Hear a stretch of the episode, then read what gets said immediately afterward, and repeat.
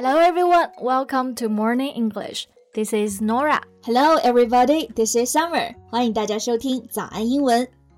哎，Summer，最近嗯，感觉发生了好多事情啊，吃瓜不断呢。Yeah, I know what you're talking about. And not just you. Millions of Chinese netizens are obsessing over a very real breakup drama that took social media by storm yesterday. Yeah, 那大家呢都沉迷吃瓜不能自已对，而出演本次这种大型分手闹剧的女主角就是郑爽。嗯，我觉得大家应该都听说了，对吧？起因就是她的前男友张恒发了一条微博，辟谣自己说呢，在美国不是因为网传的诈骗，然后携款潜逃。Yeah. Zhang said in a post that he has been stranded in the US for over a year because he and his family must take care of and protect two young and innocent lives. Strand 这个词呢，意思就是滞留。所以张恒他声称被滞留在美国啊，是因为必须要来照顾并保护两个年幼无辜的小生命，two young and innocent lives。那么这个消息一炸出来，我觉得大家都惊呆了，对吧？他什么时候有了两个小孩儿？对，什么时候成了妈？对，exactly. So you will wonder who is the mother. Yeah. And of course, Zheng Shuang is the most likely one. Right.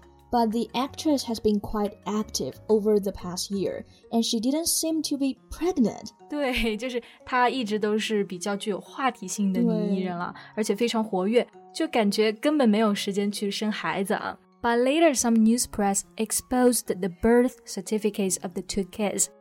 Her name was listed on both documents。嗯，就是张恒看来是有所准备，对吧、嗯、？Birth certificate 就是出生证明。那两个小孩的出生证明啊都爆出来了，然后上面写的就是郑爽的名字，对，所以她肯定就是孩子妈了。Right, so that's how she was at the center of a dispute over surrogacy. 对，真是惊天大瓜。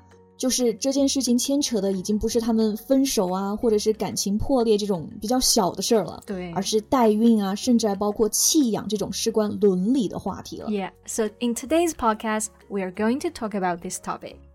那首先呢，我们肯定要讲到代孕这个词，对吧？嗯，在英文中呢，会用到这个词啊，surrogacy。对，那这个词的形容词就是 surrogate。surrogate mothers 指的就是代孕的妈妈，嗯哼，or you can just call them surrogates。嗯，之前在讲代驾的时候啊，其实也用到过这个单词，代驾就是 surrogate drivers。 Yeah, surrogacy is clearly banned in our country. No law or ethics will allow it. 对，我们要明确一点啊，就是代孕在我们国家法律是明令禁止的。嗯，不过在美国一些州是允许代孕的，所以就有人 利用这一点钻个空子，特意就去国外找代孕了。Yeah, like 郑爽。She knew this law clearly, but she's using the legal loopholes to disobey it.，right，不仅是在法律的边缘疯狂的试探，而且最讽刺的是啊，她的自己的微博回应还说，在中国并没有违背国家的指示，在境外呢也是尊重法律法规。对，所以他这种行为就被中央电视台呀、还有中央政法委啊都点名批评了。嗯，然后他自己也发了什么道歉信，对吧？但是通篇是没有悔过的，没有道歉意思，全文就是在避重就轻了。嗯，And I cannot simply follow her logic at all when reading her posts. Me neither. I guess there's no logic at all. 就是他的道歉信没有逻辑，对所谓的爽言爽语吧。Right. So here, some people actually may not understand why it's necessary to ban surrogacy. From their point of view, some women are infertile, and surrogacy sounds like an ideal solution. Yeah, infertile means not to be able to have babies. 这个词就是不孕不育的，所以一些支持代孕的人啊，他们观点就是，对于一些不孕的女性来说，这种方法其实能帮助她们摆脱这种困境。 但其实这种观点，我感觉就是没有考虑到对整个社会的影响。对 This is like seeing women's wombs as commercial products. Yeah. They don't see that a surrogacy commercial chain will probably grow with the market need. Yeah, and in fact, this commercial chain has already grown in some regions due to legal loopholes. 是的，commercial chain 意思就是产业链、商业链啊。那 legal loopholes 这个词我们已经提到过几次了，就是指的法律的漏洞。嗯，那之前其实就有媒体报道啊，在湖北一些村庄就有人利用这个灰色地带去打一些擦边球啊。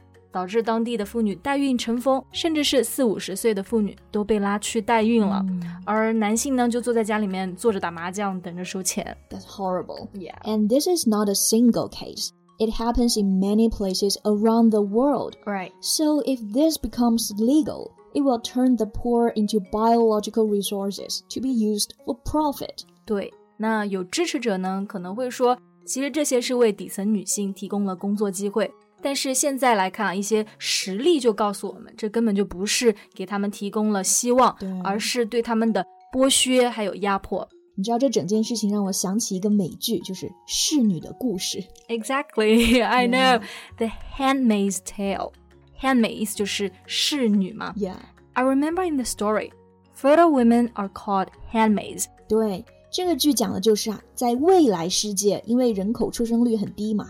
然后有生育能力的女人，the fertile women，她们就被称为 handmaid，她们就是被用来啊作为统治阶级的生育工具。对你现在想这个剧，就是对我们女性来说，甚至是对代孕整件事来说，就是一个警钟吧。对啊，所以回到我们前面说郑爽这件事儿，她其实呢，因为代孕这件事嘛，就已经饱受争议了。但是她现在被发现疑似，甚至是准备弃养自己的小孩。感觉就是真刷新所有人的三观啊。Yeah. Later, a secret recording suggested that she wanted her babies aborted or given up for adoption because she has split up with her boyfriend. Yeah, abort 意思就是流产，adoption 指的是收养。So she wanted her babies aborted or given up for adoption，就是说她想要打掉孩子，或者就是送走，让别人来收养。 and not just that, they even claimed it's a good thing. Some families would love to have a baby. And Zheng Shuang said they can have another baby if they are back together. 是的，听到这里，我觉得就是感觉整家人都疯掉了。是的。Is the disregard to life makes my blood boil? Yeah, and also make mine boil. make one's blood boil. 这个短语啊，直译过来就是说让人的血液都沸腾了。嗯，其实指的就是非常让人生气。 愤怒到了极点，我的血液都翻滚了。是的，那么 disregard 就是 regard 重视这个词的反义词，嗯，那么意思就是轻视。